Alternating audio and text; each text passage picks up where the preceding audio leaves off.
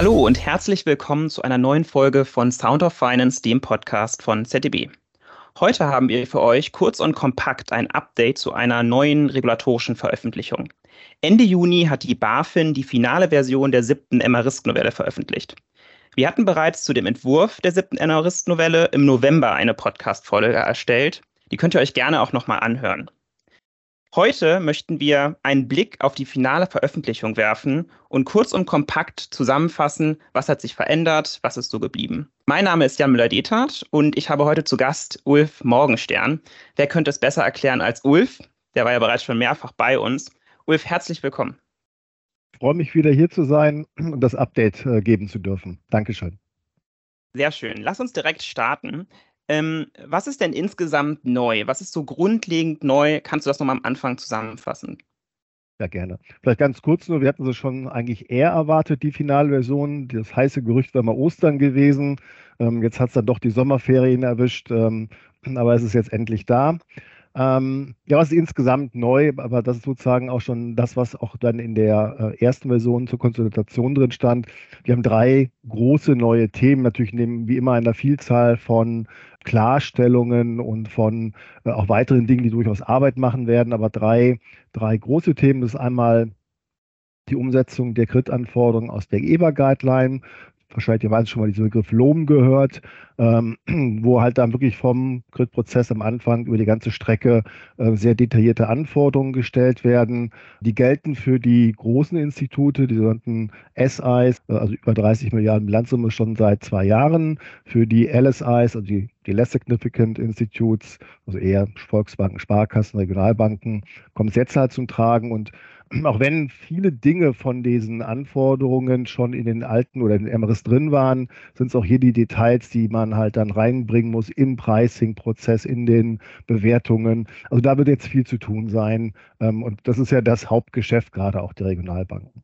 Zweiter großer Bereich sind die ESG-Anforderungen, sowieso on vogue. Man liest ja jetzt gerade überall nur von ESG. Übrigens ja hat ja jetzt auch die BaFin ihren ESG-Strategie rausgebracht. Also selbst dort ist man auf den Zug äh, sozusagen auch intern aufgesprungen. Ähm, da gab es ja schon ein, ein Merkblatt zu und dieses Merkblatt plus dann auch wiederum die Anforderungen aus der Kreditlinie haben jetzt Eingang gefunden in die MRISC. Und das betrifft quasi alle Bereiche weiterhin, also wirklich von der Strategie ähm, über die Risikokultur bis ins, ins Risikomanagement, bis ins ähm, Reporting. Ähm, auch das ist, glaube ich, ein sehr großer Umsetzungsaufwand, vielleicht sogar noch größer, weil hier einfach die Vorarbeiten in den Instituten bei weitem nicht so groß sind wie bei den Kreditgeschäften.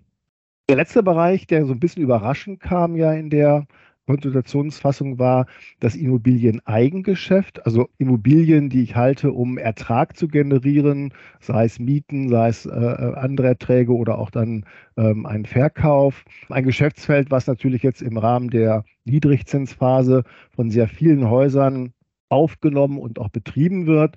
Ähm, und hier hat man einfach gesagt, also wir haben das Kreditgeschäft geregelt, wir haben das Handelsgeschäft geregelt und haben jetzt hier ein neues, größeres Geschäftsfeld. Auch das müssen wir regeln.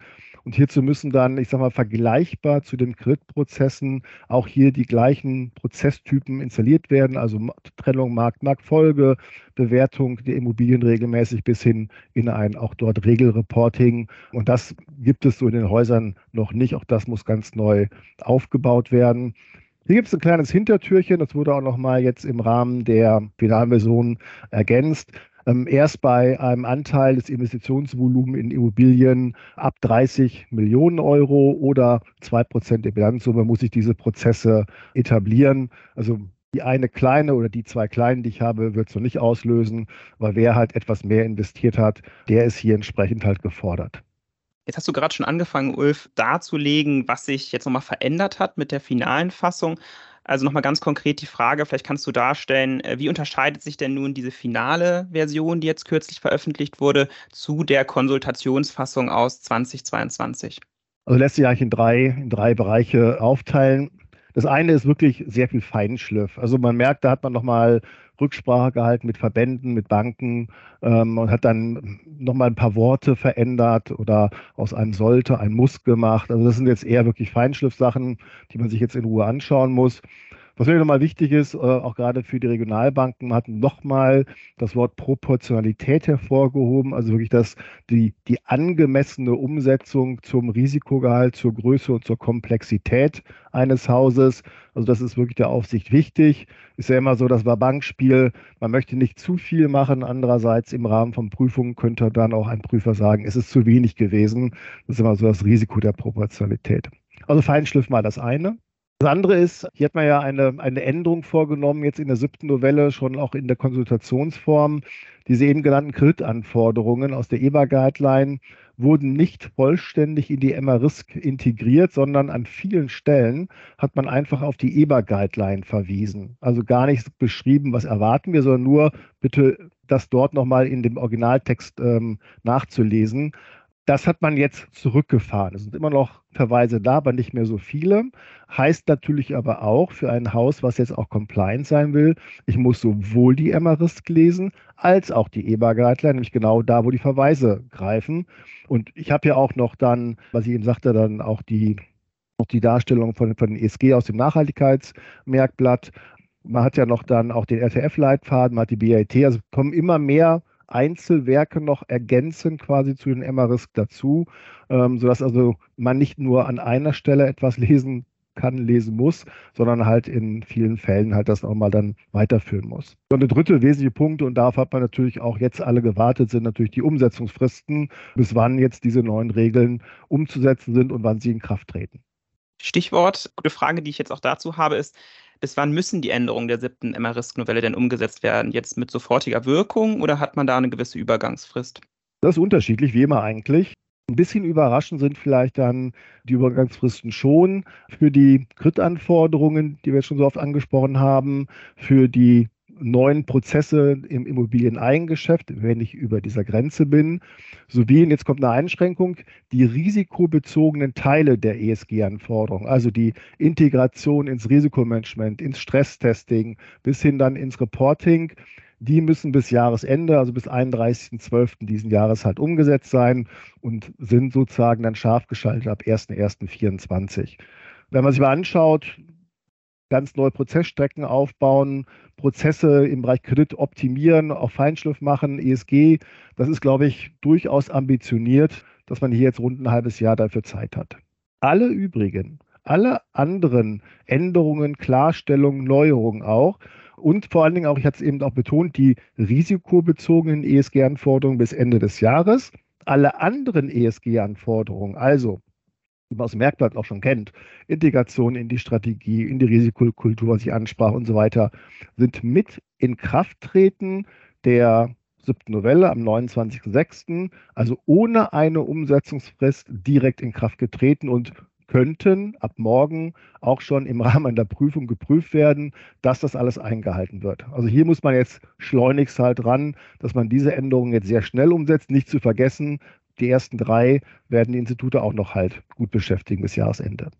Super spannend. Das heißt, da muss man wirklich schon genau lesen, nochmal die Differenzierung, nicht ESG allgemein zum nächsten Jahr, sondern nochmal die Differenzierung, was gilt sofort im Kontext ESG, wo hat man halt die Umsetzungsfrist. Wo können wir denn unterstützend beraten? Vielleicht nochmal das abschließend, Ulf. Äh, wir als ZTB, wo können wir jetzt Häuser unterstützend beraten mit der Umsetzung der siebten NRIS-Novelle? Also wenn man sich die, die drei großen Themen anschaut, also wir haben schon viele Umsetzungen gemacht der neuen Kreditanforderungen, gerade bei großen Häusern, hier können wir natürlich mit einer Gap-Analyse erstmal unterstützen, also was ist zu tun, was ist wirklich jetzt noch dann das Delta und natürlich auch dann mit entsprechenden Best-Practice-Ansätzen eine schnellere Umsetzung begleiten. Gleiches trifft zu auch dann im Bereich des äh, ESG-Umfeldes. Auch dort haben wir schon umfangreiche Erfahrungen gehabt.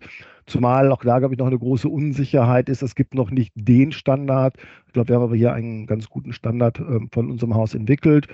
Und natürlich auch können wir unterstützen bei den Umsetzungen der Immobilienprozesse. Hier glaube ich, dass die Häuser es selber machen können. Hier vielleicht eher so eine beratende und qualitätssicherende Unterstützung, dass es auch wirklich hinterher dann prüfungssicher dann zum Jahresende umgesetzt ist.